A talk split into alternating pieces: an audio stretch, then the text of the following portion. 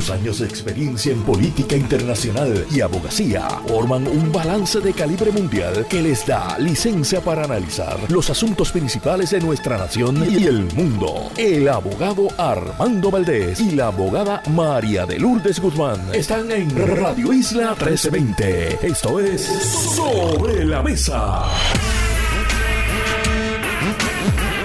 Muy buenos días Puerto Rico, yo soy Manuel Calderón Cerame en sustitución del buen amigo el licenciado Armando Valdés y Prieto, quien está hoy tomándose el día por un merecido descanso. Hoy es miércoles 15 de noviembre del año 2023, ya se empieza a sentir el frío navideño, ya se empiezan a sentir los aires navideños en las montañas y hasta en la ciudad, en todo Puerto Rico.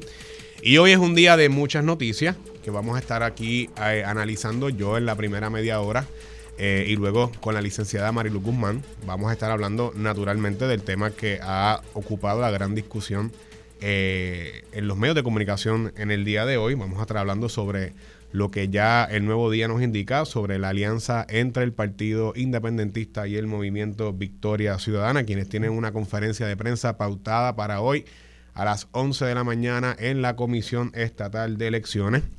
Y claro que sí, voy a estar dando mi opinión, lo que yo pienso al respecto y obviamente me encantaría tener el intercambio de ideas con la buena amiga licenciada Marilu Guzmán. Aún así, hay varias otras noticias importantes eh, de mucha relevancia y de mucha importancia para el país que me gustaría eh, hablar con, con ustedes. Por ejemplo, anoche trasciende en los medios de comunicación eh, particularmente en el medio del colega y amigo eh, Ferdinand Pérez en pelotadura, de que la representante Lidia Méndez Silva decide no aspirar a un nuevo eh, término en la Cámara de Representantes por el Distrito Representativo número 21. ¿Y por qué traigo esto? Porque Lidia Méndez eh, quizás no es una político muy conocida o reconocida en la zona metropolitana de San Juan, de donde yo vengo, pero eh, es una político muy reconocida en el área sur de Puerto Rico, particularmente en la área suroeste del país. Lleva siendo representante desde 1996. Eh, ya llevaba siete términos en la Cámara de Representantes, cubriendo lo que son los espacios de Yauco, Guánica, Maricao y Sabana Grande y en algún momento también ocupó parte de lo que es el municipio de San Germán. Una trayectoria en el servicio público intachable, una mujer que ha llegado a ser hasta vicepresidenta de la Cámara de Representantes, eh, ha hecho un trabajo allí en la defensa sobre todo de lo que es el derecho a la salud, eh, el derecho y la defensa eh, de nuestros enfermos y, y nuestros pacientes frente a las aseguradoras defensa, la defensa de los, de los CDT, de la, de la salud pública en Puerto Rico, creo que ha sido una voz importante eh, en cuanto a ese tema que es medular para todos los puertorriqueños y las puertorriqueñas y sobre todo de cara a las próximas elecciones se va a estar hablando mucho sobre el derecho al acceso a la salud y de cómo hay políticos que quieren enfrentar las aseguradoras y otros que quieren ser sumisos frente a las aseguradoras. Y en esa lucha eh, siempre eh, se pudo y sé que se podrá contarle cara al futuro con la amiga Lidia Méndez Silva, a quien le deseo el mayor de, los éxitos en sus planes futuros, a quien encantaría muy prontamente darle un fuerte abrazo y desearle a ella lo mejor en su trayectoria y en lo que le venga destinado de cara al futuro. Así que a Lidia, mi abrazo y mi agradecimiento por todo lo que lo que, lo que has hecho y le has dedicado a tanto a Yauco, Guánica, Maricao, Sabana Grande, eh, San Germán y demás pueblos eh, cercanos y, en los temas de salud para todo Puerto Rico, para toda la gente del área oeste, el área sur, todo, de todo Puerto Rico. Así que no quería dejar pasar por alto el hecho de que una veterana y una guerrera eh, decide pues no volver a aspirar y entonces pues ahí pues políticamente se abre eh, una plaza en el Distrito 21 eh, que es importante para el Partido Popular Democrático eh, y veremos a ver quiénes finalmente radican, si hay primarias o no y cómo se conforma el cuadro político igualmente de los demás candidatos, de los demás partidos para ese distrito representativo número 21 que creo que va a ser muy decisivo. Laja, me escribe el compañero Carlos Bianchi, saludos, Laja. Eh, así que nada, me parece que era importante reconocerlo eh, y creo que, veremos a ver cómo, cómo se materializa eso.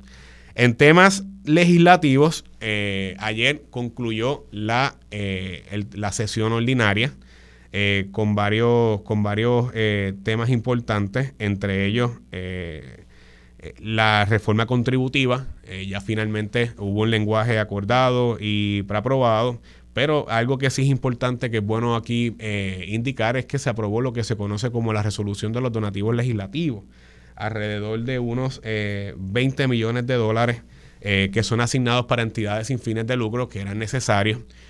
Para poder garantizar que estos presten los servicios que dan a muchas comunidades y sectores indigentes en el país. Así que yo creo que desde ese punto de vista, me parece que era necesario que esta resolución se aprobara eh, con, la garantía de que todas estas entidades sin fines de lucros puedan recibir los fondos. Se destina ese y se perfila de que ya para el 15 de diciembre alrededor de 600 organizaciones sin fines de lucro se van a beneficiar y van a poder tener estos fondos disponibles para poder brindar servicios a, entidades que van desde programas eh, para atención a, personas víctimas de violencia de género, eh, personas de la comunidad LGBT, en organizaciones que atienden casos eh, y temas de cáncer para en cáncer infantil, distintas otras modalidades de, de, de enfermedades catastróficas que yo creo que era necesario que ya esto se aprobara y se dejara a un lado quizás los vaivenes políticos y pusiéramos por delante lo que entiendo que es,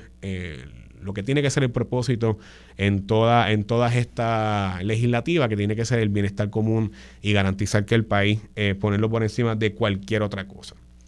Otro tema que hoy aparece en primera plana eh, en el vocero es en la recta final, el plan de ajuste de la deuda de la Autoridad de Energía Eléctrica. Dice, con la oposición de algunos sectores de acreedores y aseguradoras, la jueza federal Laura Taylor Swain confirma el documento de divulgación suplementario para el plan de reestructuración enmendado. Bueno, se está materializando algo bastante interesante porque en otra noticia que creo que vale la pena analizarla en conjunto, en el nuevo día de hoy aparece eh, aval de Pedro Pierluisi a mandato de la Junta. El gobernador Pedro Pierluisi se expresó ayer a favor de la orden de la Junta de Supervisión Fiscal de eh, para, para, que la Autoridad de Energía Eléctrica reciba un préstamo de 300 millones de dólares del gobierno central para así cumplir con el pago de pensiones por los próximos 10 años. ¿Y qué está pasando aquí? Número uno, ya, eh, y creo que va a ser tema electoral, ya se está empezando a materializar los puntos finales en los planes de ajuste de la deuda eh, que son necesarios para el proceso de reestructuración de la quiebra de Puerto Rico. Uno de los más tediosos y uno de los más complicados y una de las deudas más eh, severas que tenía Puerto Rico antes de la llegada de promesa era la deuda de la corporación pública a la Autoridad de Energía Eléctrica, lo que se conoce eh, en términos financieros y en términos eh, eh, tributarios como PREPA. Y, creo que este, este plan de ajuste que ha recibido un recorte sustancial, claro, todos quisiéramos no tener que pagar absolutamente nada, y todos quisiéramos reclamar que la deuda pues la paguen los sectores que especularon con ella, los sectores que eh, decidieron eh, ir a pedir prestado cuando no habían fuentes de repago.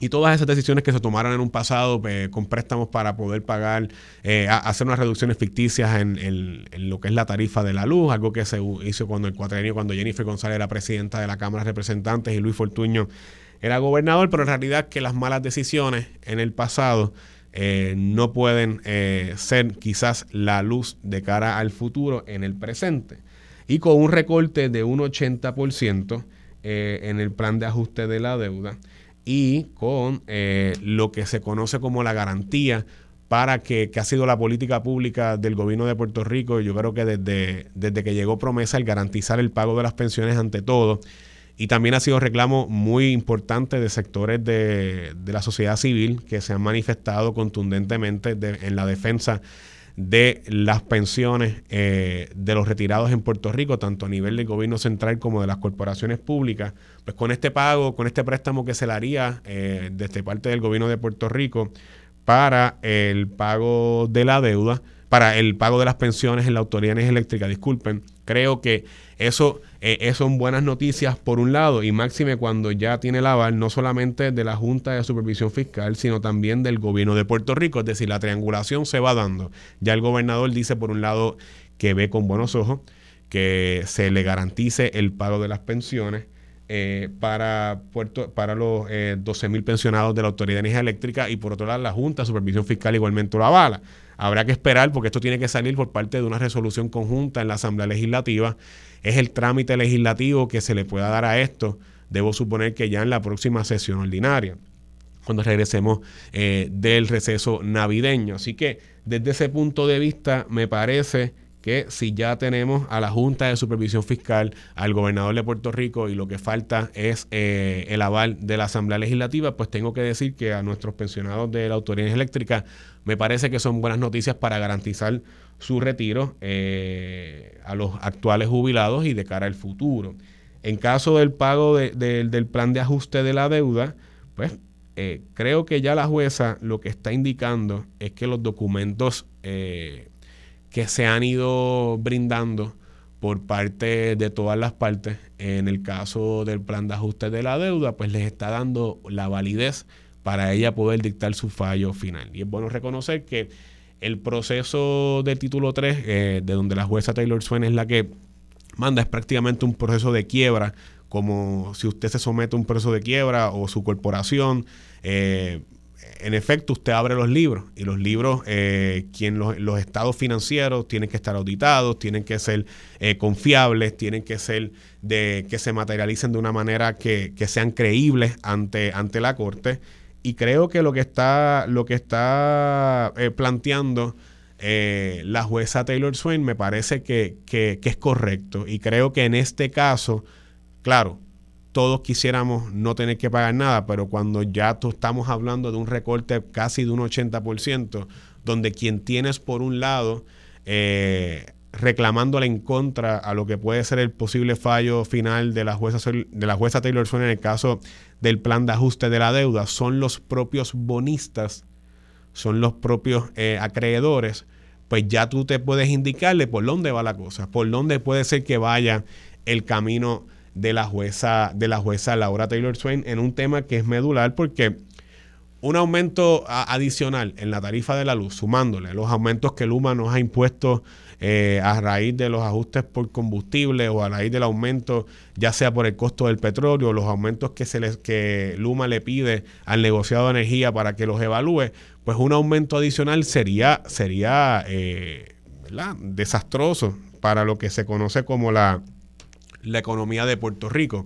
Y desde ese, desde ese lado, tengo que decir que lo que tenemos que procurar los puertorriqueños y las puertorriqueñas en este tema importante para el desarrollo económico y para el bienestar eh, social y, económico de cada familia en Puerto Rico para garantizar que tengamos eh, una mejor calidad de vida y, y, un, y, una reducción en el alto costo de vida en Puerto Rico es que este plan de ajuste de la deuda sea lo menos oneroso posible. Eh, dentro de, de, lo que son las repercusiones de haber tomado malas decisiones en el pasado por distintos gobiernos.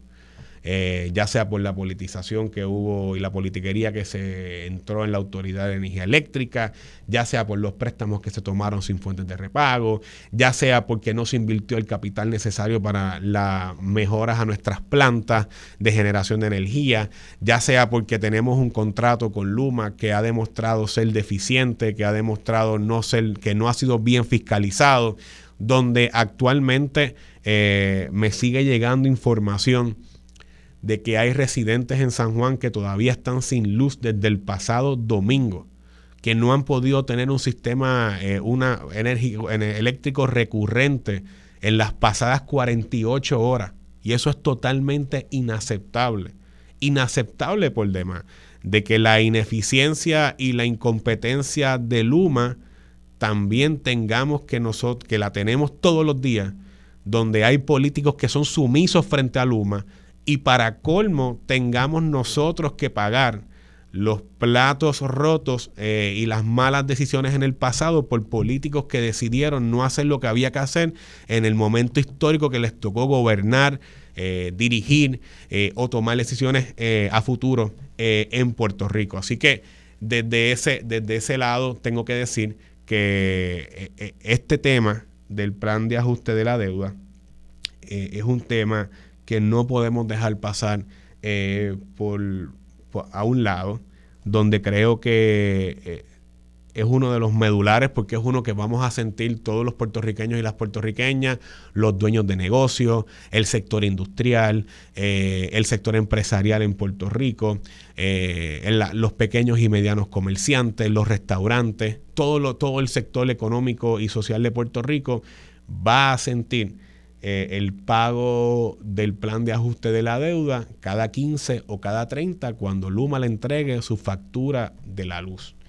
Y creo que desde ese punto de vista me parece que eh, esto eh, lo, que nos lo que nos tiene que estar poniendo a pensar es cuál es la decisión final que mejor puede ser de cara al futuro con una jueza que entiendo que está consciente de que esta decisión particular, donde ella ha sido bien juiciosa, donde ella le ha dicho a los bonistas, incluso en un momento dictó un fallo muy favorable para el pueblo de Puerto Rico, indicándole que no eran, que, que, los, que los bonos comprados no eran bonos asegurados de una manera que se le pudiese otorgar una protección superior o parecida a los bonos de Cofina o parecida a los bonos del gobierno central donde fueron bonos comprados eh, de manera especulativa en un momento donde el mercado estaba incierto, donde la corporación pública no tenía una solvencia fiscal eh, garantizada y creíble. Y pues usted los compró porque usted quiso eh, asumir el riesgo, que es parte importante de las decisiones que se toman en materia fiscal todos los, todos los días y materia financiera, cada vez que usted compra, ve que alguien compra acciones, ve que alguien decide vender acciones eh, de una corporación u otra, ya sea a través de su teléfono celular o sea a través de la bolsa de valores, usted especula y usted asume un riesgo. Eh, y mientras a mayor el riesgo, pues puede que sea mayor la, eh, el capital que genera o viceversa. Pero eso es otro tema financiero que podemos hablar en otra, en otra ocasión. Aún así creo que la bolsa está consciente de la, de la decisión que tiene que tomar eh, en beneficio del pueblo de Puerto Rico. Bueno, a las ocho y media eh, llega la compañera eh, Marilu Guzmán. Vamos a una breve pausa, me están diciendo aquí en producción. Y cuando regresemos, antes de que llegue Marilu, yo voy a estar dando mi opinión sobre la alianza del, entre el Partido Independentista y el Movimiento Victoria Ciudadana. Así que usted no se retire, que esto es Sobre la Mesa hoy con Manuel Calderón Cerame. Regresamos aquí a Sobre la Mesa. Yo soy Manuel Calderón Cerame en sustitución del buen amigo Armando Valdés y Prieto, que debe estar eh, en un merecidísimo. ¿En una carrera del pavo está? Sí, lo dijo ayer. Ah, pues. Buenos días, Manuel, y buenos, y buenos días, a, la buena amiga licenciada Mariluz Guzmán. Buenos días a todas las personas que nos escuchan. Tomándose un cafecito sí. bastante grande. Café en mano, como dice, Manuel, como dice Armando.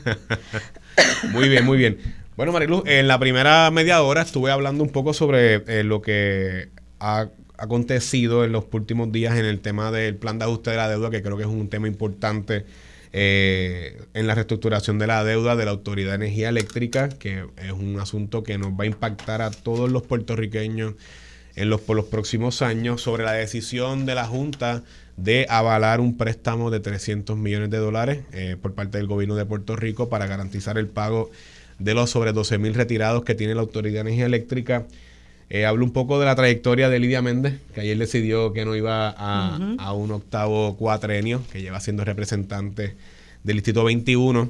Y además eh, tocó un poco el tema de los donativos legislativos, que ayer fue una resolución que se aprobó, que eran son sobre 20 millones de dólares destinados a entidades sin fines de lucros, que creo que era necesario que ya se materializara y ya para el 15, la primera quincena de diciembre, estas entidades deberían estar recibiendo sus asignaciones de fondos eh, obligadas.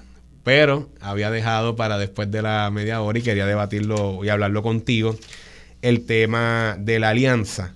Eh, que hoy el nuevo día eh, nos da en exclusiva y en portada el tema de ya no es la posibilidad, ya parece que es la, la oficialización de que el Partido Independentista y el Movimiento Victoria Ciudadana eh, han logrado unos entendidos y se va a estar materializando una alianza política eh, eh, de cara a las próximas elecciones. Entiéndase, eh, en lo, hablan incluso de la candidatura a la gobernación, de la candidatura comisionada residente, que se especula que hoy en la tarde la buena amiga eh, Anaíma Guzmán, ah, eh, Anaíma Las Riveras, discúlpame, esté materializando su candidatura a comisionada residente desde el Colegio de Abogados y Abogadas en Miramar. Eh, se perfila, creo que es la opinión del periodista, el buen amigo Benjamín Torres Gotay, de que Manuel Natal eh, corra para la alcaldía de San Juan. No así se, se, lo, se deja escrito o dicho por él, pero es lo que supone el, periodista. Eh, se habla de en los 40 distritos representativos, 20 del PIB, 20 del Movimiento Victoria Ciudadana, en los 8 distritos representativos, 4 y 4, 4 bloques y 4 bloques. Eh, las candidaturas por acumulación pues no van a estar en no van a competir. El próximo domingo, por lo que leí, el movimiento Victoria Ciudadana decidirá en su asamblea si finalmente vuelven a, a, someter como candidatos a dos por acumulación, uno o tres. Esa es la, decisión. El PIB ya decidió que va a tirar uno para la Cámara y uno para el Senado, que es Denis Márquez en la Cámara, María Lourdes Santiago para el Senado por acumulación. Y más allá de eso, pues eh, creo que, es bueno, eh, eh, yo independientemente de mi aspiración por el Partido Popular al precinto 4 y desde que veo esto desde, desde otro partido, yo creo que es positivo que mientras más oferta el elector tenga, mejor. Mientras más contenido de propuestas el elector pueda analizar, ver de cara a las elecciones, pues me parece que es mejor. Eh, creo que hay unos retos de cómo educar al elector, cómo votar. Eso, pues, naturalmente todo partido y todo movimiento tiene sus retos. El Partido Popular tiene sus retos bastante grandes, el PNP igualmente, pero eso es discusión para análisis político más de campaña. Aún así, creo que, que es positivo que se materialice el hecho de que el elector tenga una oferta eh, servida, eh, completa, desde el espectro más conservador eh, y radical de derecha con el movimiento, con el proyecto Dignidad, va moviéndose a un poco menos a, más a la izquierda con el PNP, está en el centro del Partido Popular, tienes a Movimiento Victoria Ciudadana y tienes al Partido Independiente, o tienes el espectro político de izquierda a derecha y de derecha a izquierda completo servido. Así que desde ese punto de vista me parece que, que yo creo que lo que resta de esperar es el contenido de las propuestas, el contenido de, de, de lo que se le pueda ofrecer como, como soluciones a los problemas apremiantes al país en términos, en temas de, seguridad, en, en temas de lo que es vivienda asequible, mejora de nuestros espacios, desarrollo económico, atención de estos temas como el tema del plan de ajuste de la deuda, el pago, la reestructuración de la quiebra del país, eh, demás cosas. Y esto, para pasarte el turno, eh, coincide también con que ayer, me imagino que Armando lo estuvo analizando contigo, hubo el tema de que el Partido Independentista está conformando ya lo que se conoce como eh, su programa de gobierno de cara al 2024. El Partido Popular había hace unas semanas atrás, a través de su presidente Jesús Manuel Ortiz, había ya conformado lo que se conoce como el plan de gobierno institucional para el Partido Popular. Eh, y pues habrá que esperar ya una vez el movimiento Victoria Suena conforme a lo que es su programa de gobierno y las demás ofertas y fuerzas políticas también, para que el elector tenga toda la, la, oferta política eh, servida, vea el contenido de las propuestas y, vaya y vote por los mejores candidatos y candidatas en beneficio del país. Así que te cedo, te cedo, te cedo el tiempo, compañera. Bueno, mira, yo eh, conocía ya algunos pormenores de esta alianza por mi eh, vínculo estrecho con el movimiento Victoria Ciudadana. Obviamente teníamos que esperar perdón, a la, al anuncio oficial que se está dando hoy y se está dando a manera de preacuerdo porque em, a pesar de que este acuerdo ha pasado ya por algunos organismos de Victoria Ciudadana, ya el PIB lo aprobó en su comité central eh, resta que el domingo en la Asamblea del, eh, Ciudadana Nacional se aprueben o se ratifiquen estos acuerdos, porque la Asamblea es el, el, máximo organismo de Victoria Ciudadana y es, soberana y tendrá allí tendremos la oportunidad de discutir los pormenores de la alianza, de aclarar eh, preocupaciones y finalmente llevarlo a deliberación y votación. Pero no hay duda, yo tengo que decir que, que, esta mañana, como siempre hago, que empiezo a mirar lo que está saliendo eh, particularmente en las noticias para prepararme para el programa. Eh, tengo que decirte que me levanté con una gran alegría y con mucha esperanza y ese ha sido eh, mi mensaje a, a, los compañeros, a los que les he escrito durante la mañana de hoy. Eh, creo que, esto es un hito histórico. Me parece que eh, en mucho tiempo nadie esperaba que pudiera haber una alianza entre dos partidos que se han considerado eh, minoritarios, ¿verdad? Sobre todo el Partido Independentista, que es un partido histórico y que lamentablemente no ha podido alcanzar el poder por, razones que, que no vienen al caso en este momento. Pero me parece que es importante resaltar aunque haya personas que, desconfíen un poco de que esto se pueda materializar y haya personas que piensen, bueno, podemos perder la franquicia, etcétera. Eh, yo creo que es importante eh, que veamos el vaso medio lleno y no medio, medio vacío. Tenemos dos personas eh, que son personas respetadas por el país. Manuel Natal, que fue legislador, Juan Dalmau también lo fue, son personas respetadas con un historial limpio en su carrera como legisladores. Eh, y, ahora, luego de eh, conversaciones que se dieron con comités de diálogo, tanto de Victoria Ciudadana como del Partido Independentista, se llega a estos preacuerdos que tú has resumido eh, muy bien y que yo entiendo que igualmente presenta para eh, los electores eh, un reto, ¿verdad? Porque es la primera vez que se va a hacer este tipo, es la primera vez que se hace este tipo de alianzas y que responde eh, al presente estado de cosas que está contemplada en el Código Electoral contra el cual tratamos de luchar por la vía legislativa y también por la vía judicial sin ningún tipo de éxito. Por lo tanto, hubo que hacer unas conversaciones que no solamente se circunscribieron al Partido Independentista puertorriqueño, sino que también comprende conversaciones con sectores, organizaciones y personas que están dispuestas a dar un a hacerse disponibles para eh, la reconstrucción del país que en tan mal estado está lamentablemente.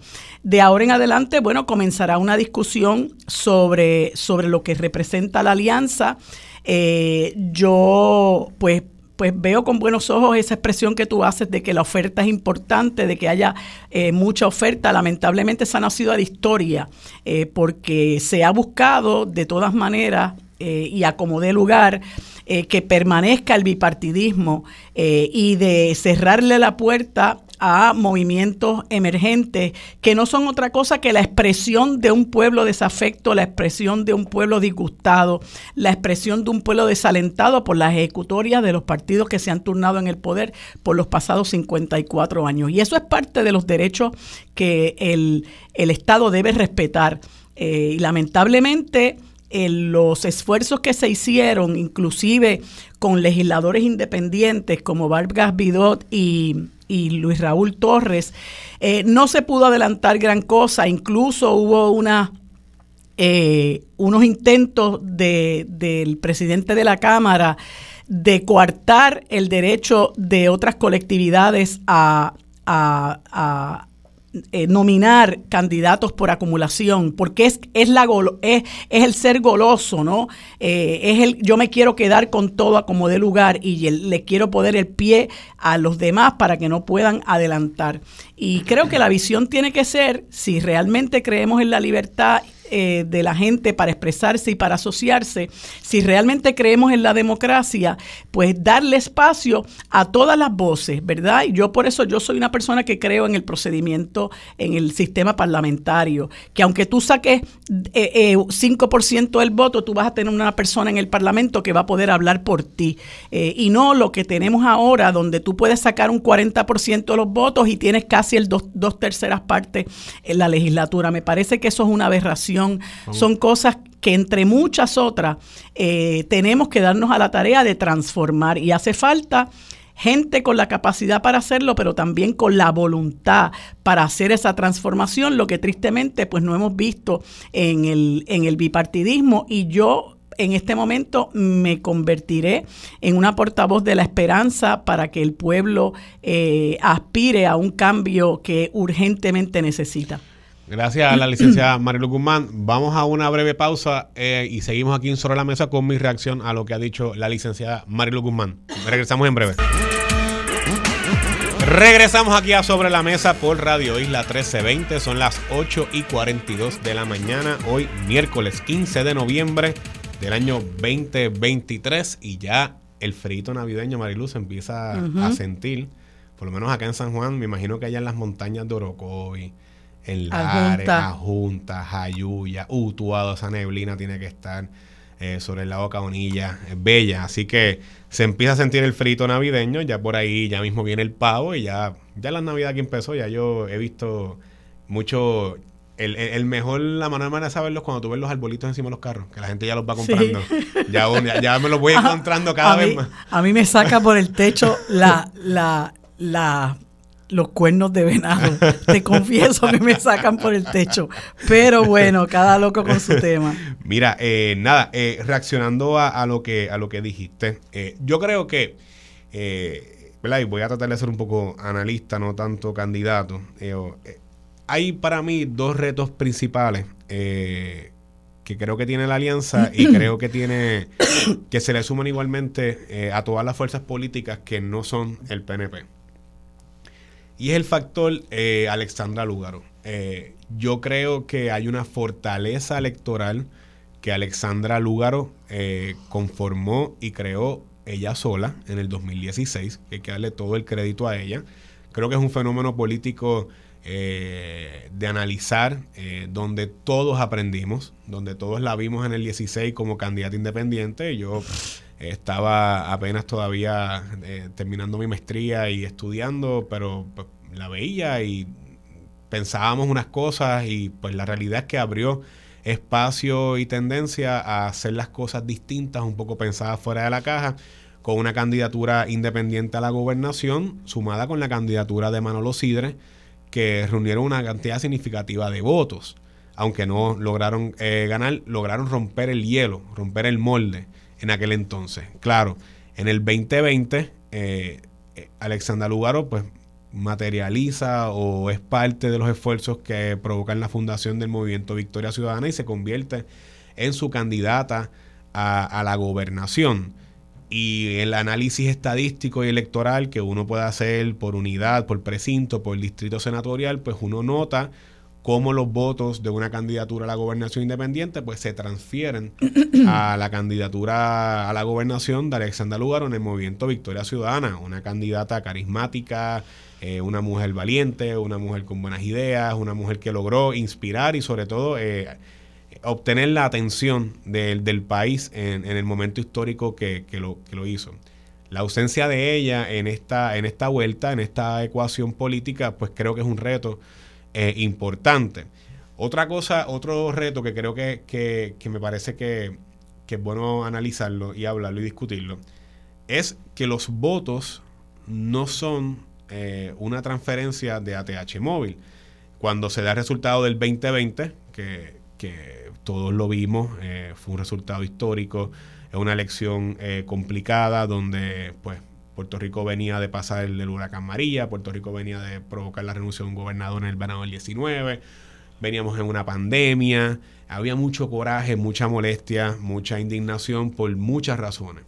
¿Cómo tú materializas esa indignación y cómo la transfieres al 2024? ¿Cómo tú le dices al elector, vota por nosotros porque nosotros te ofrecemos eh, más seguridad, eh, más atención a nuestros espacios comunes, eh, una fiscalización a, Luma, un gobierno limpio. O sea, ¿cómo tú transfieres ese mensaje, ese propósito de que votar por nosotros representa A, B y C? Y ese es el reto que tiene todo partido político, pero yo creo que los votos de Alexandra Lúgaro, y pienso que es parte de todas las encuestas que hemos visto en las últimas semanas, tanto la encuesta Noticel, la encuesta Nuevo Día, encuestas que yo he podido ver de manera privada.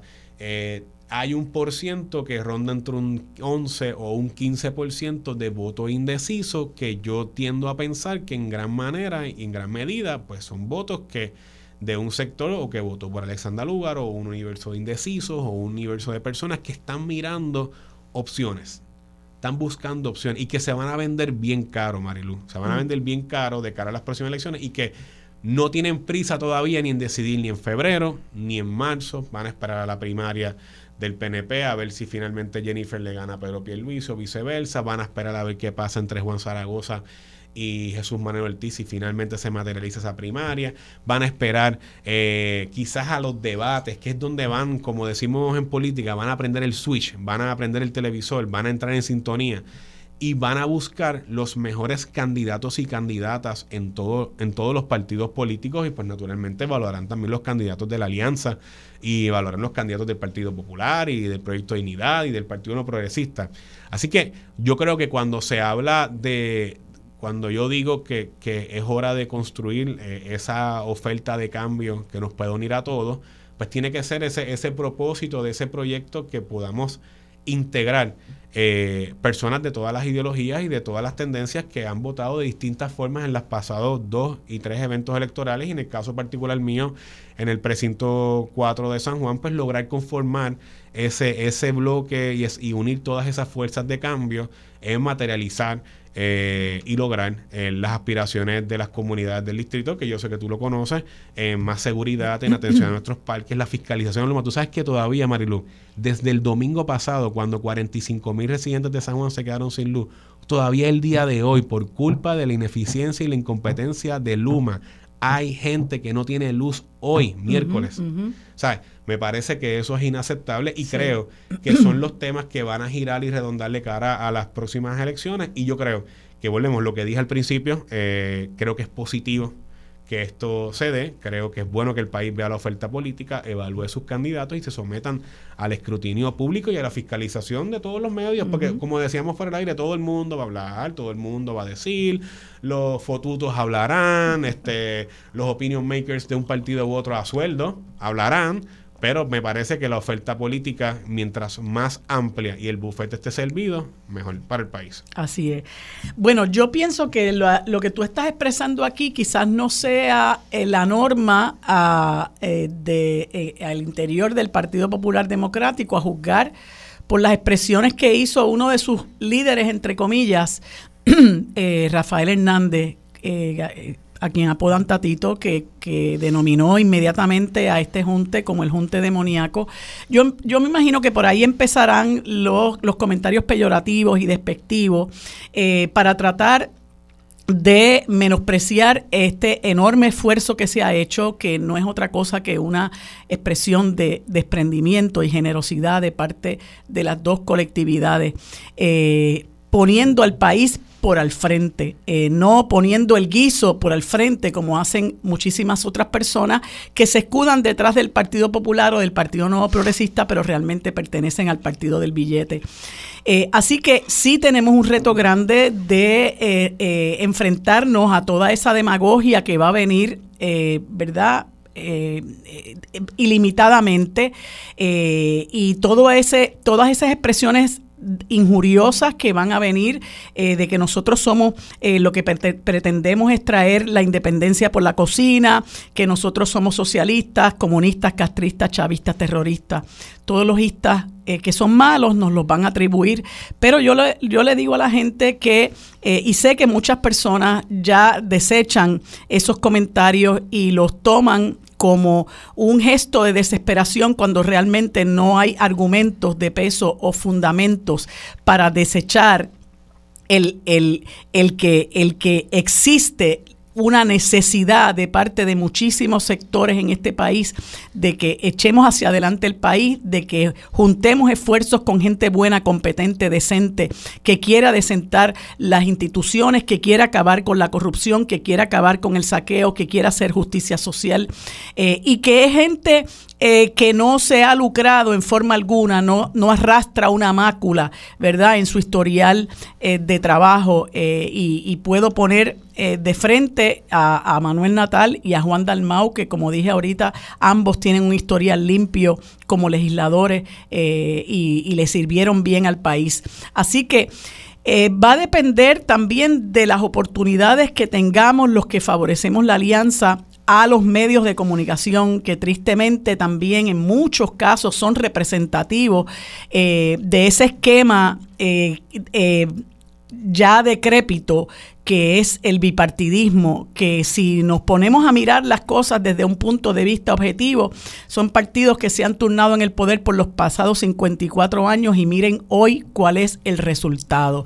Yo creo que el único eh, que ve la situación halagüeña porque no le porque le conviene hacerlo es Pedro Pierluisi que dice que hay que mantenerlo en el poder para mantener una estabilidad cuando esto es un país que tristemente si algo no tiene es inestabilidad y donde cunde la desesperanza. Bueno, amigas y amigos, vamos a una breve pausa y cuando regresemos en Sobre la Mesa es la licenciada Marilu Guzmán con sus invitados. Bueno amigos, Hoy es miércoles y como todos los miércoles tenemos el panel compuesto por el senador Rafael Bernabe por el Movimiento Victoria Ciudadana. Hoy no nos acompaña el licenciado Rafael Anglada por asuntos personales que tiene que atender. En el siguiente segmento conversamos con Abel Baerga Ortiz, miembro del Comité Ejecutivo del Semanario Claridad. Y en el último segmento conversamos con el doctor Rafael Torruella, director de la organización Intercambios Puerto Rico. Esto es lo próximo en Sobre la Mesa. Los asuntos de toda una nación están sobre la mesa. Seguimos con el análisis y discusión en Radio Isla 1320. Esto es Sobre la Mesa.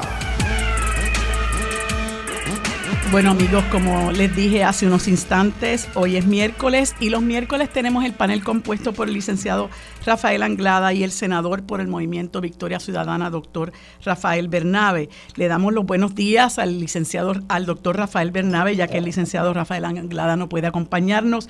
Buenos días, Rafi, ¿cómo estás? Muy bien, muy bien. Saludos a ti y a todos los que nos escuchan. No puedo pues- aguantarme, muy contento por el anuncio de que, de que la alianza viene y hay esperanza para Puerto Rico. Bueno, pues ese era mi primer tema, el tema obligado, y yo tengo que decirte que estoy como un perro con dos rabos. Eh, me alegro mucho, le estaba comentando a Manuel Calderón, que estaba conmigo en sustitución de Armando, que bueno, todas las mañanas siempre me levanto a leer eh, cosas que estén ocurriendo para eh, comentarlas aquí en el programa. y pues irremediablemente esa fue la noticia que saltó a la vista. Tengo que decirte que me levanté con una gran alegría, con una gran esperanza eh, y que pues quisiera, ¿verdad?, que me comentaras qué, impresiones tienes de esta primera em, eh, publicación que se hace en términos de los preacuerdos a los que se ha llegado con el Partido Independentista puertorriqueño. Bueno, la impresión es de mucho entusiasmo y de mucha esperanza. Por supuesto, yo como parte del, del grupo de la delegación legislativa del MBC y del liderato del MBC, eh, he estado al tanto. Yo no, yo no soy parte, no fui parte del, del comité de negociación, del comité de diálogo del MBC con el comité de diálogo del PIB, pero siempre nos mantenían muy enterados de cómo eh, iban desarrollándose esas discusiones.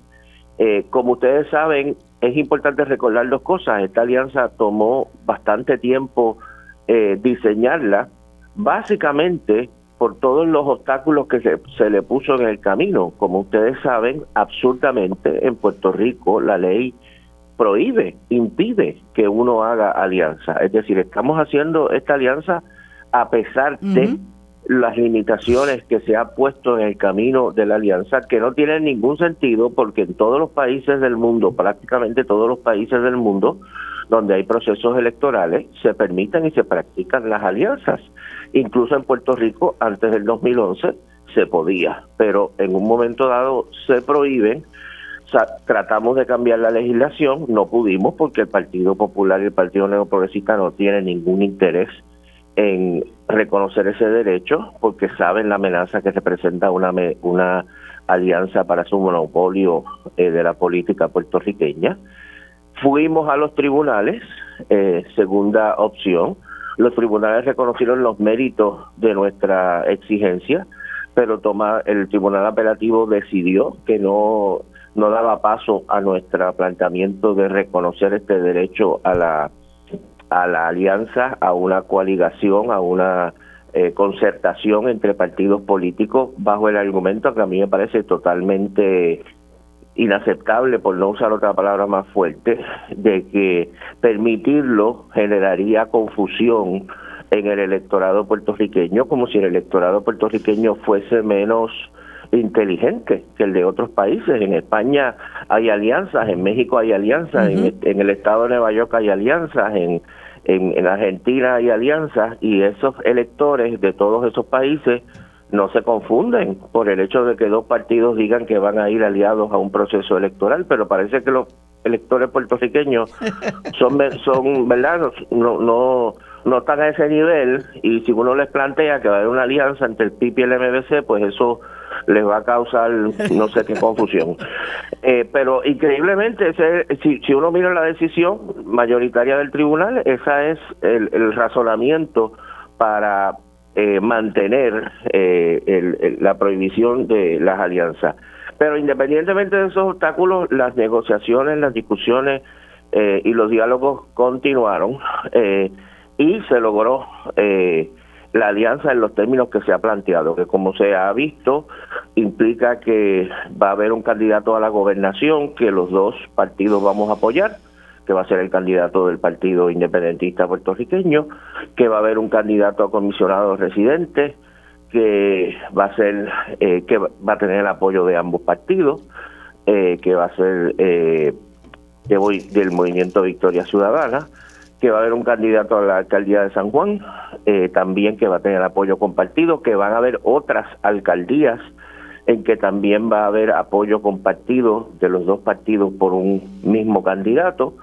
Va a haber otros lugares o otros espacios en los que cada partido presentará su candidato y va a haber lo que denominamos competencia fraternal, es decir, no nos vamos a estar atacando unos a otros y cada persona y cada elector decidirá si vota por el candidato del PIB o del MBC, eh, que no, que como dije, correrán en ese caso el uno contra el otro, pero no antagónicamente, eh, porque somos fuerzas aliadas. así que estamos muy contentos, el apoyo, yo tenía la esperanza, yo tenía la, yo diría que más la esperanza, la certeza de que una vez se anunciara la alianza iba a generar muchísimo apoyo y es lo que estamos viendo en las pocas horas que, lleva el anuncio.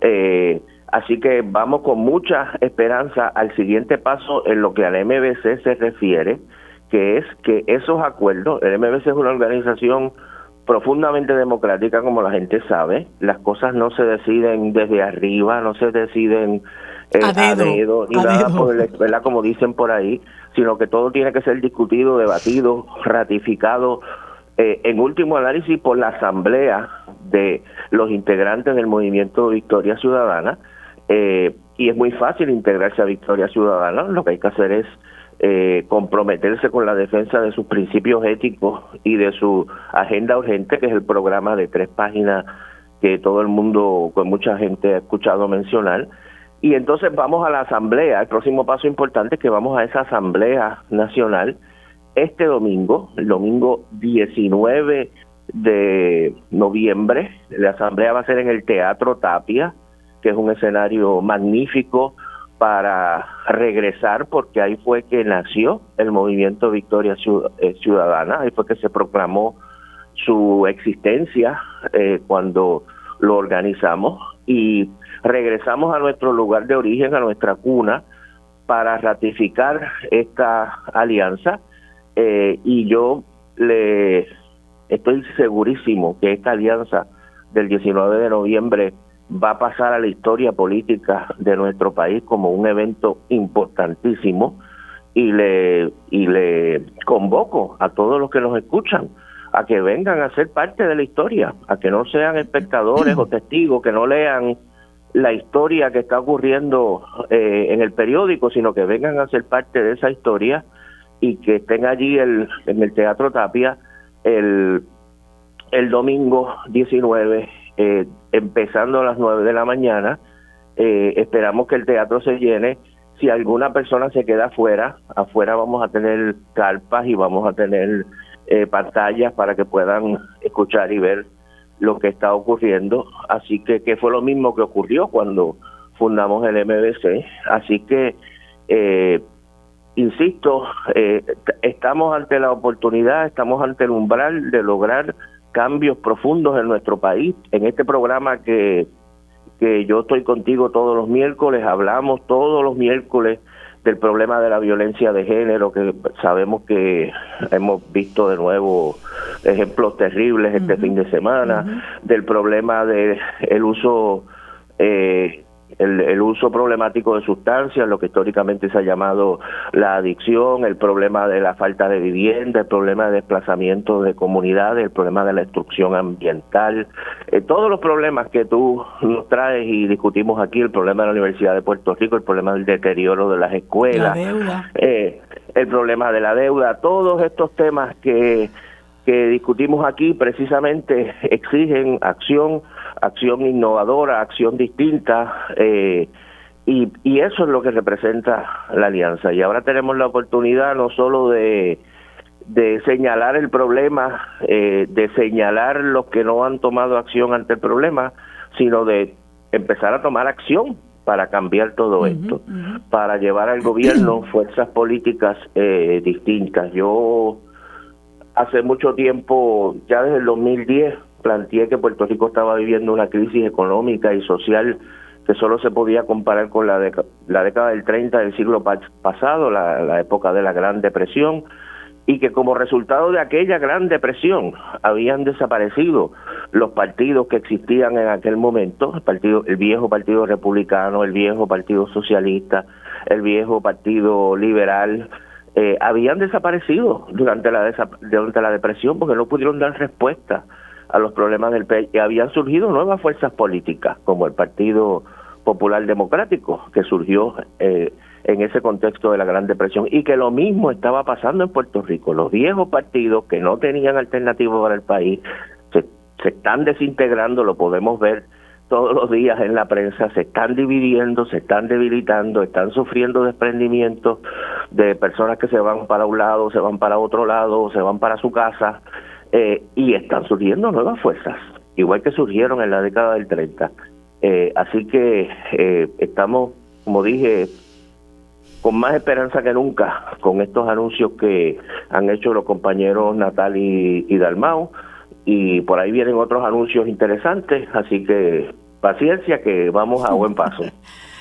quería preguntarte, Rafi, siendo esto un un paso histórico, ¿verdad?, que se da entre dos colectividades importantes que han sembrado mucha esperanza en grandes sectores del país.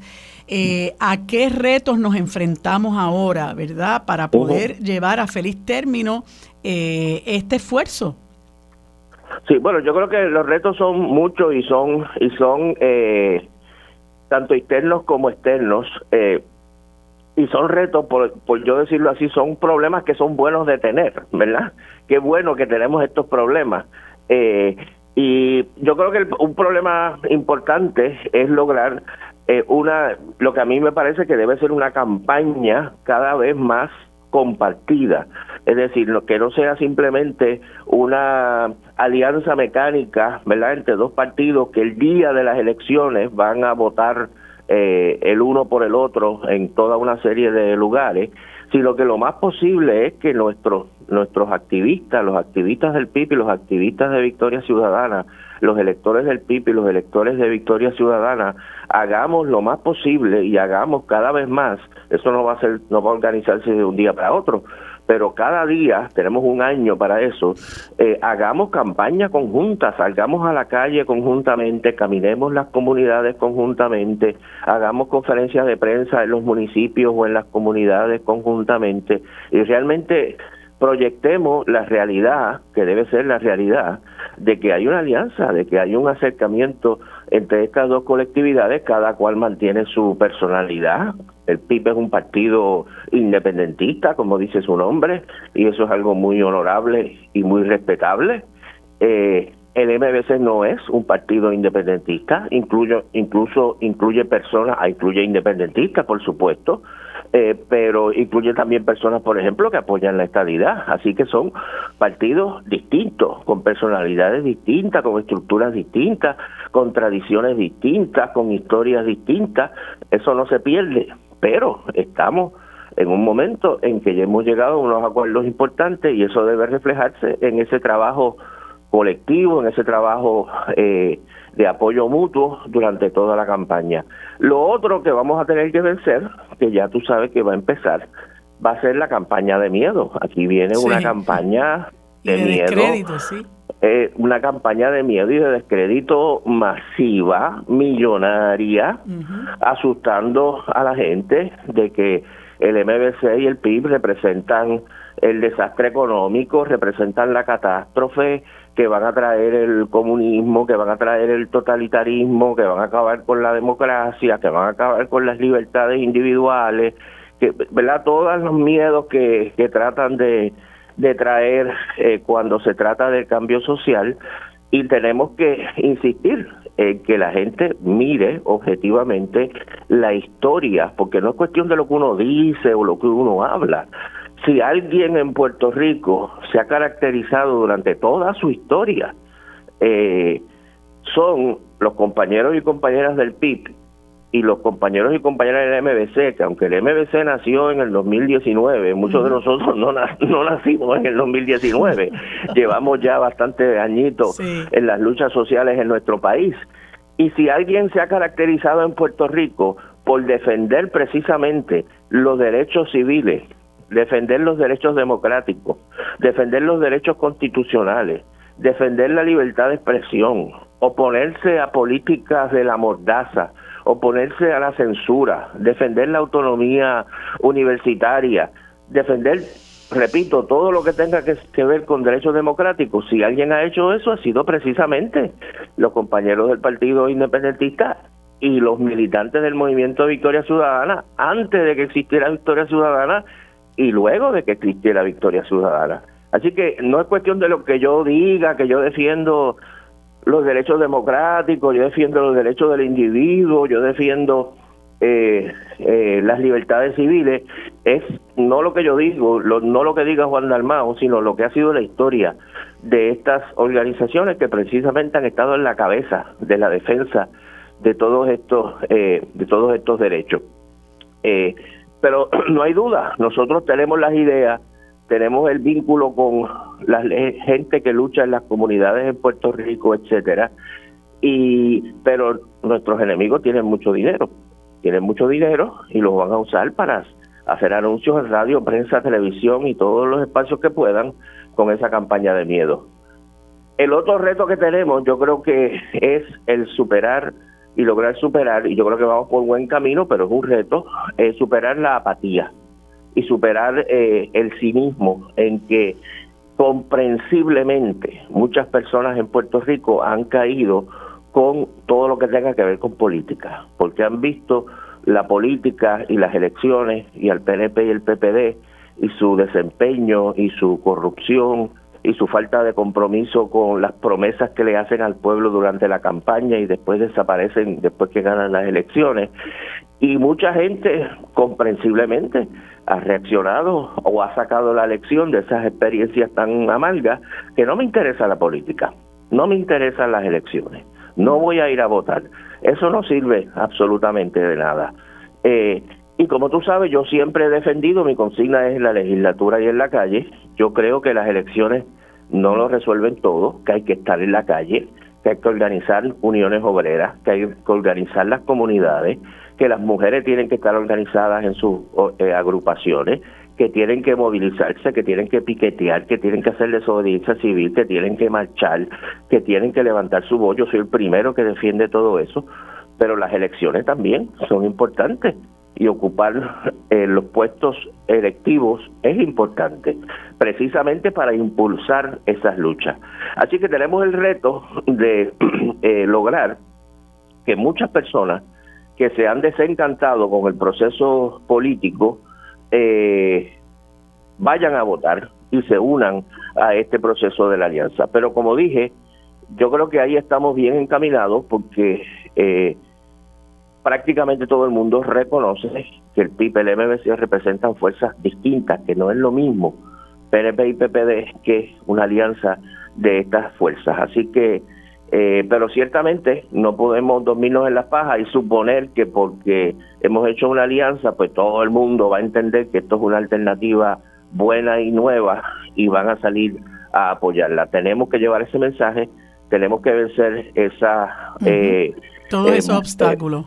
Todos estos obstáculos y yo estoy convencido de que vamos por muy, muy, muy buen camino eh, y estaremos, estaremos en la que tenemos un año, tenemos un año ahora para fortalecer esa alianza que hemos eh, anunciado y ir hacia una victoria eh, del cambio que necesitamos en, en noviembre que viene. Pero el próximo paso inmediato, como dije, es la asamblea este domingo de Victoria Ciudadana en la que vamos a ratificar estos acuerdos. El PIB creo que tiene una asamblea, creo que es el 10 de diciembre, estarán haciendo sus anuncios eh, en el momento correspondiente, ya lo habían anunciado este y, y este y supongo que harán su movilización. Eh, creo que esa es la fecha, no estoy seguro, ellos dirán. Eh, y pero el próximo paso, como dije, este domingo desde las 9 de la mañana en el Teatro Tapia. Invitamos a todas las personas que nos escuchan, quizás muchas de las personas que nos escuchan recordarán la actividad que hubo en el Teatro Tapia cuando anunciamos la creación del MBC eh, y les invitamos a que vuelvan, a que regresen a esa cuna del MBC para esta nueva etapa que nos espera.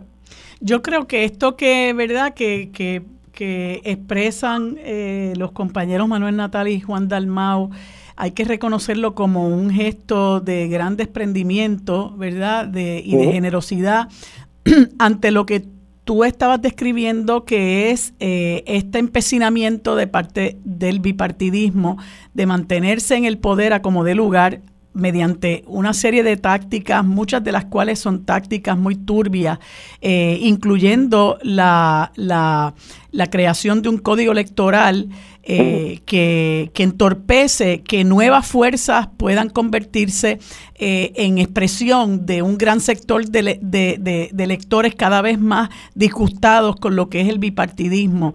Y, y uno de, de los retos que, que tenemos, porque de hecho ya he visto gente que dice, no, que ustedes lo que quieren es sustituir un bipartidismo por otro, eh, que creo que, es un, una expresión muy simplista y que emana del desconocimiento de lo que realmente entraña esta alianza.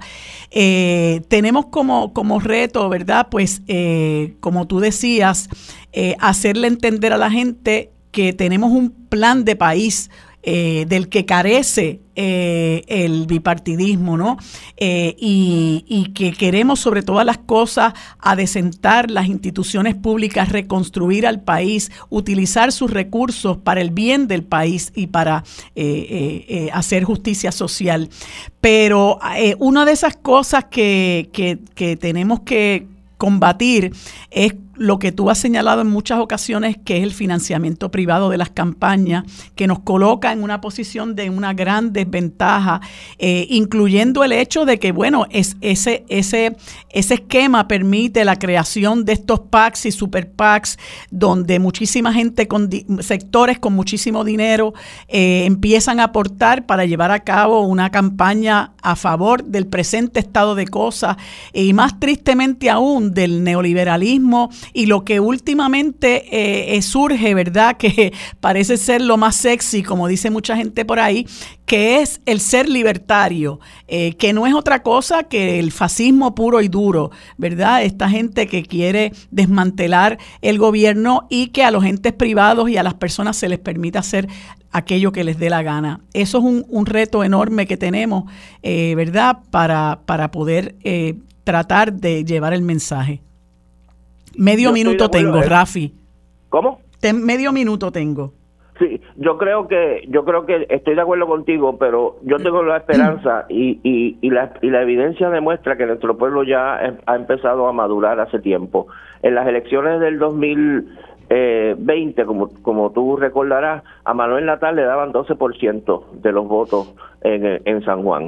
Se le mandó el mensaje a nuestro electorado de que votar por Natal era perder el voto, era inútil, era, era una quijotada, porque Manuel Natal no tenía ningún chance de ganar las elecciones.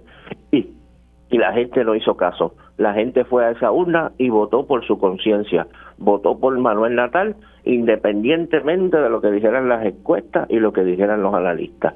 Así que yo estoy seguro que independientemente de la campaña que monten, con encuestas o sin encuestas, la gente ya está en la de votar por su conciencia, lo que piensa que es lo mejor para el país y que eso se va a demostrar con más fuerza todavía en las elecciones de 2024. Así que nos vemos el domingo en el Teatro Tapia, que es el próximo paso, y vamos hacia esa victoria de la Alianza País. Allí nos veremos. Gracias, Rafi, por tu tiempo. Seguimos conversando el próximo miércoles. Que tengas buen día. Bueno, amigos, en este segmento conversamos con Abel Baerga Ortiz miembro del Comité Ejecutivo del Semanario Claridad, a quien le doy los buenos días y las gracias por acompañarme en este espacio. Buenos días, Abel, ¿cómo te encuentras? Buenos días, Marilu, y gracias por este espacio que siempre nos brinda. Saludos a la radio audiencia. Bueno, Abel, eh, te invitamos porque eh, hoy hay una, un conversatorio que parece ser muy interesante, eh, que promueve el auspicia, perdón, el semanario Claridad y que se titula Nuestros atletas de aquí y de allá, una sola nación.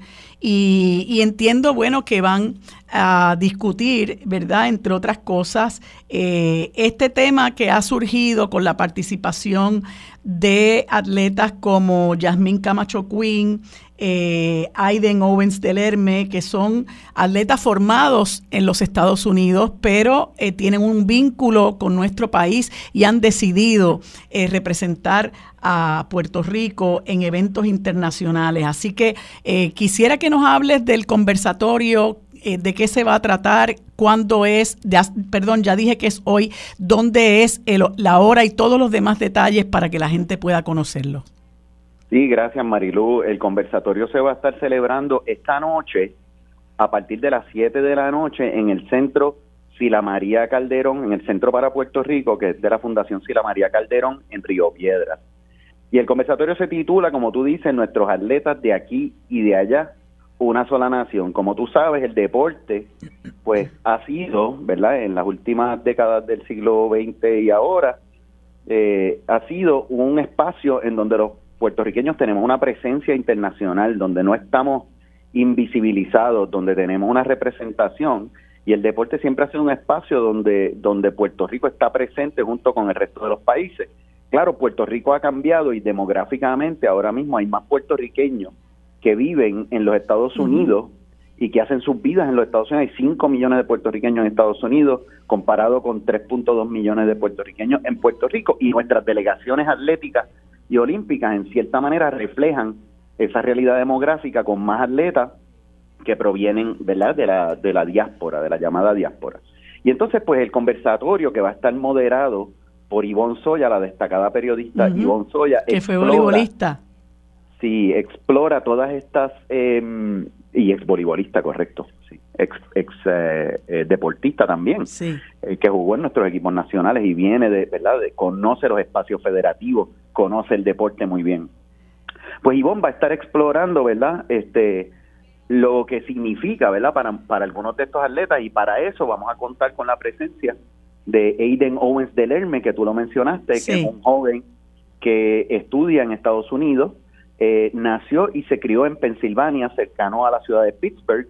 Eh, su abuelo incluso conoció a Roberto Clemente en la ciudad de Pittsburgh y, tuvieron una amistad incluso en esa ciudad, y a él lo unen unos lazos muy profundos eh, con Puerto Rico que lo llevaron desde temprana edad a decidir que él quería representar a Puerto Rico en lugar de representar a Estados Unidos, a lo que hubiese tenido verdad derecho por su condición de haber nacido y de tener el pasaporte estadounidense. Igualmente, ¿verdad?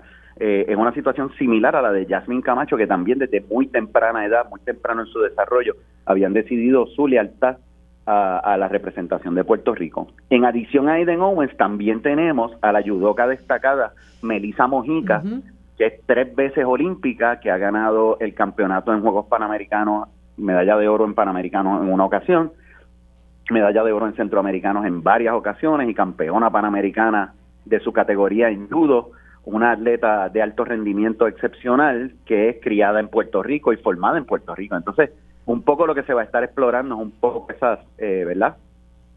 Diferencias y algunas similitudes también en su motivación por representar a Puerto Rico, porque a pesar de que hay diferencias por efecto de la crianza y el entrenamiento, también hay similitudes en el sentido de la puertorriqueñidad y lo que significa para ellos representar a Puerto Rico. Completando ese panel va a estar el licenciado Jaime Lamboy, que es el director de la División Legal de la Federación Internacional de Baloncesto, pero que anteriormente fue el director del Departamento de Alto Rendimiento del Comité Olímpico de Puerto Rico, que es el departamento que se encarga, ¿verdad?, de aglutinar muchos de estos atletas y de conformar una delegación de alto rendimiento para los Juegos. Así que esto promete ser una conversación extremadamente amena, pero también muy informativa, ¿verdad?, para que las personas sepan cómo es que se conforman nuestras delegaciones y cómo se sienten nuestros atletas cuando son parte de esa delegación.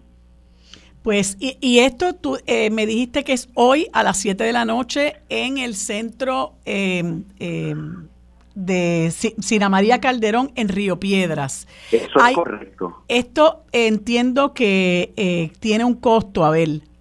Sí, esto es una actividad de recaudación de fondos para el semanario Claridad y se sugiere un donativo de 75 dólares por la entrada. Incluye un cóctel que incluye, ¿verdad?, algunos refrigerios y alguna comida ligera.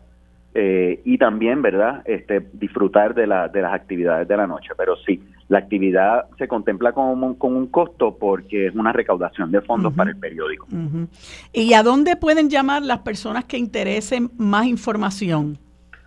Pues las personas que interesen eh, información pueden buscar, ¿verdad?, eh, la página del Semanario Claridad que es claridadpuertorico.com y ahí pueden también eh, buscar el, el, número de teléfono de Claridad, que no lo tengo de memoria ahora mismo. Ah, pues yo lo tengo aquí, perdóname. Ah. Es el 787-777-0534.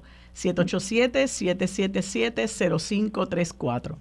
Muchas gracias, Marilu, te lo agradezco. Pues a mí me parece que va a ser una actividad sumamente interesante. Creo que es un tema eh, eh, que, a mucha gente le apasiona, ¿verdad? Este asunto de cómo ha crecido la participación de atletas que se han desarrollado en los Estados Unidos.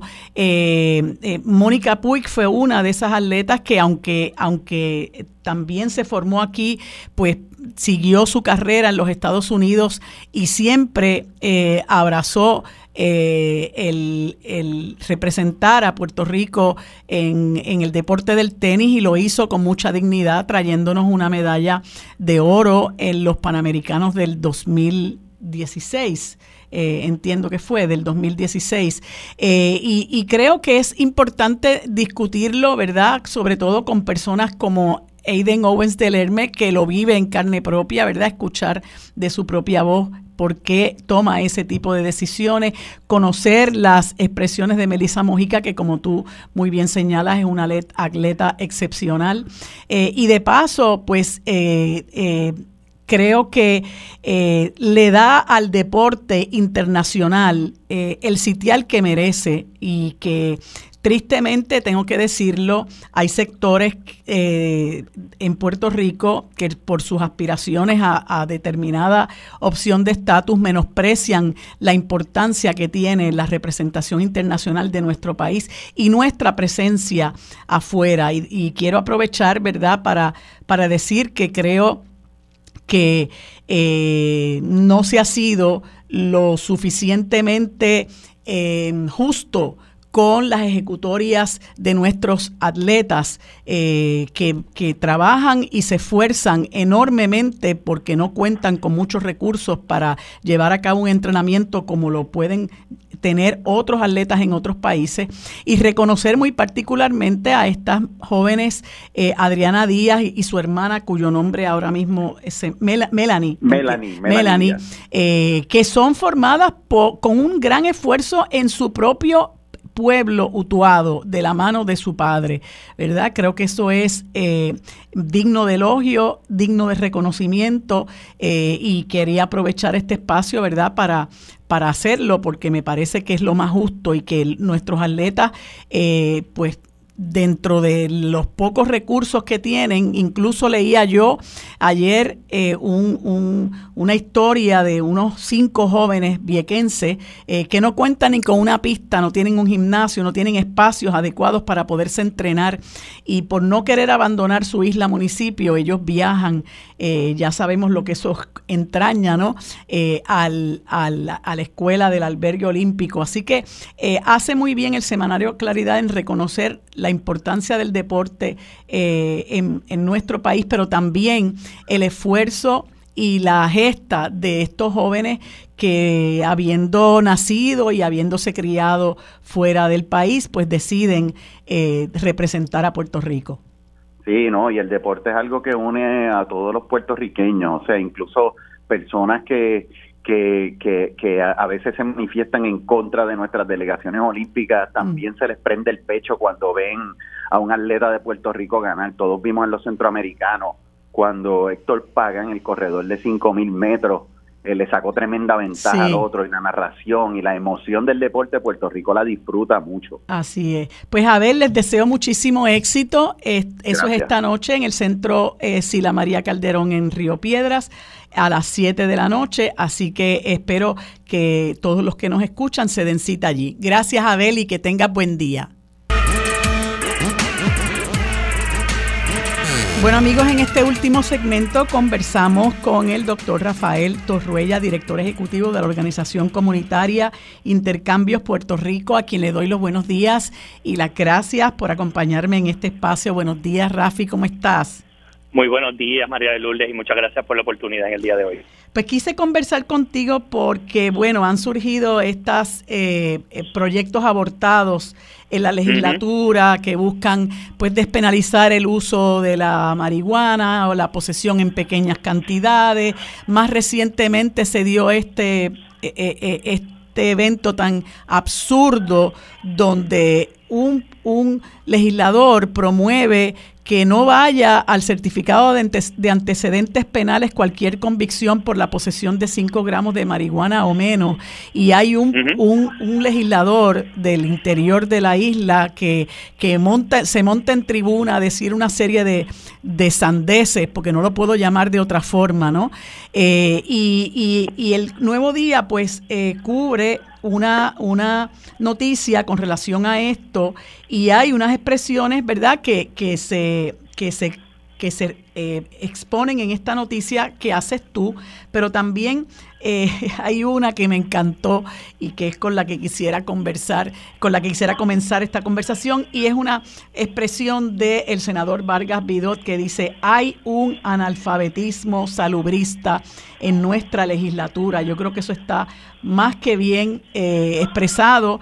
Eh, y tú, bueno, eres una persona que has, te esfuerzas en esta organización no gubernamental, ¿verdad?, por ayudar a personas que, que son usuarios de sustancias controladas y que eh, luchas también por no criminalizar a estas personas, además de despenalizar las sustancias. Me parece que eh, la marihuana tiene un... Eh, ha sido calificada como, como una droga, ¿verdad?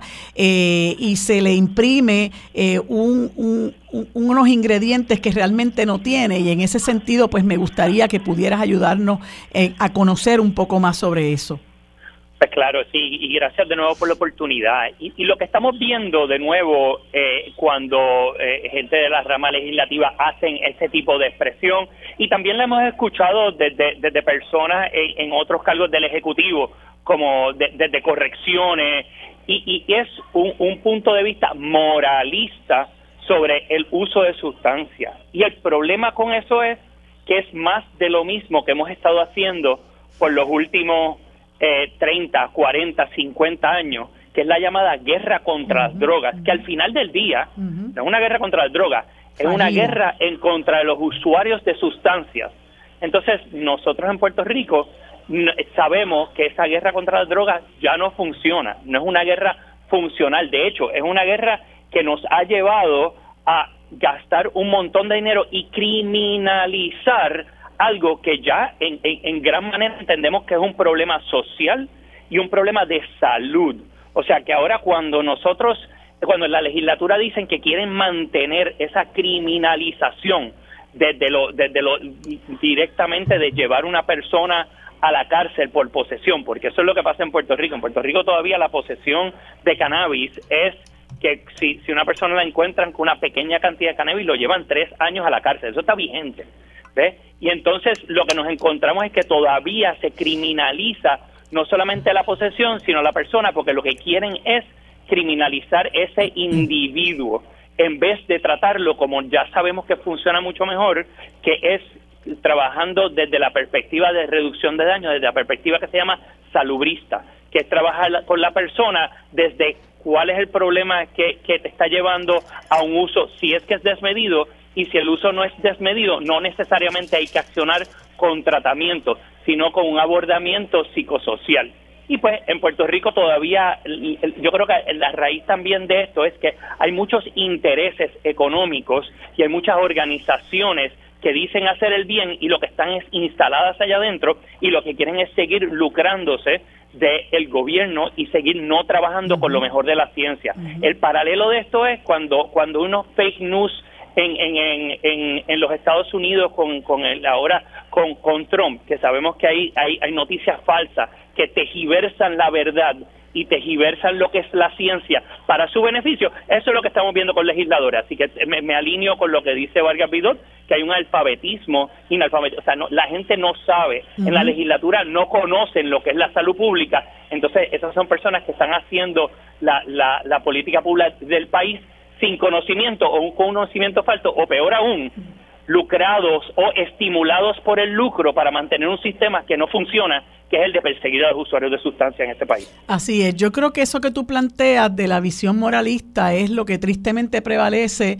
en los políticos que, que nos han gobernado y eso lo vimos eh, cuando se derrotó una, una pieza legislativa que proponía el ex legislador eh, Orlando Aponte y recibió este el, el, el rechazo abrumador de personas como Gabriel Rodríguez Aguiló y Johnny Méndez, y ahora en esta ocasión, pues de este representante Rivera Segarra del Partido Popular Democrático, que habló hasta de la, de la teoría desacreditada de la droga de umbral, ¿no? Sí, sí, sí, o sea, están hablando sin, sin saber, o sea, son personas que hasta cierto nivel yo, yo me cuestiono quién los está asesorando.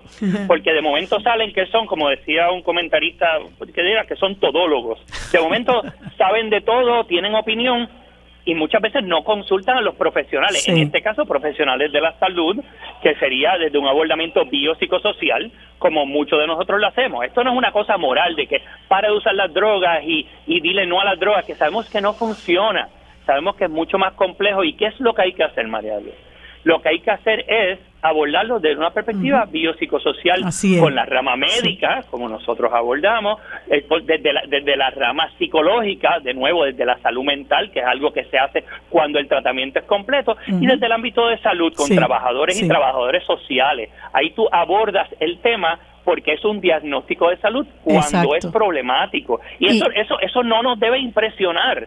Pero de momento, como en Puerto Rico estamos accionando 30, 40 años atrás, esto parece ser revolucionario, cuando simplemente es darle un update al, al campo de la ciencia. De hecho, yo estoy aquí hoy en la YUPI, en el recinto de Río Piedra, estamos hablando del abordamiento adecuado del uso problemático de sustancias en, en, el Caribe y en Puerto Rico, ¿no? Hay una pues, conferencia de esto. Pues es importantísimo contribuir, eh, ese, hacer ese trabajo y contribuir a educar a la gente, que yo sé que eh, va a ayudar a cambiar ese paradigma. Rafi, se nos acaba el tiempo. Muchas gracias por habernos acompañado. Gracias por el trabajo que haces, amigos. Hemos terminado por hoy el programa sobre la mesa. Gracias por habernos acompañado. Nos vemos el próximo lunes. Lo próximo es Mili Méndez en Dígame la Verdad.